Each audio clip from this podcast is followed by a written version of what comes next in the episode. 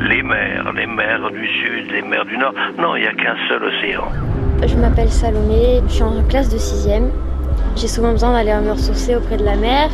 Peut-être qu'un jour, tout le monde fera quelque chose qui aidera et ça pourra peut-être s'améliorer.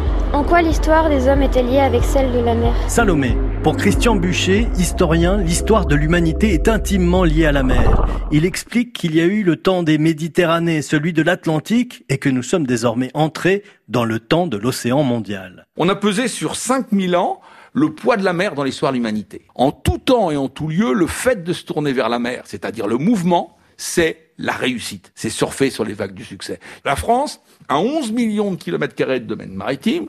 La mer sera l'atout gagnant de la France. Et la grande chance de la France, c'est l'outre-mer. Quand vous avez un pays intéressant qui s'appelle la Chine, qui n'a que le dixième domaine maritime au monde, 3,8 millions de kilomètres carrés quand la France en a 11. Quand vous savez, grâce aux données que les Américains parfois nous font passer, que au plus haut niveau, dans le cercle plus étroit des dirigeants chinois, ils considèrent que la Chine risque de manquer son grand rendez-vous avec l'histoire en étant la première puissance économique mondiale si elle n'a pas 5 millions de kilomètres carrés de domaine maritime. C'est-à-dire que la Chine a besoin d'un million et demi de kilomètres carrés en plus de domaine maritime, d'où tout ce qui se passe et dont on parle pas suffisamment en mer de Chine.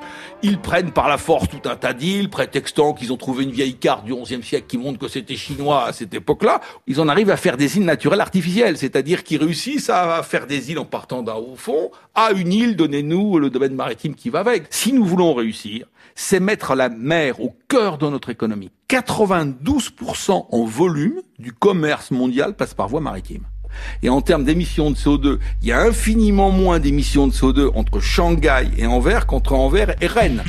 Ce qui pose problème, c'est l'acheminement de proximité. Il faut le plus possible produire à proximité. On est d'accord, il n'y a pas de souci là-dessus. En 2050, la population mondiale devrait atteindre son pic. Après, pas de panique, ça va diminuer.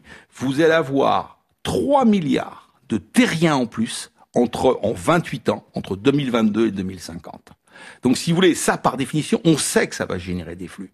Parce que tous les pays ne peuvent pas tout produire. Ou alors, si on produit tout, c'est à un coût considérable. L'océan, la mer, depuis toujours dans l'histoire de l'humanité et encore plus demain dans l'océan mondial de Christian Bûcher.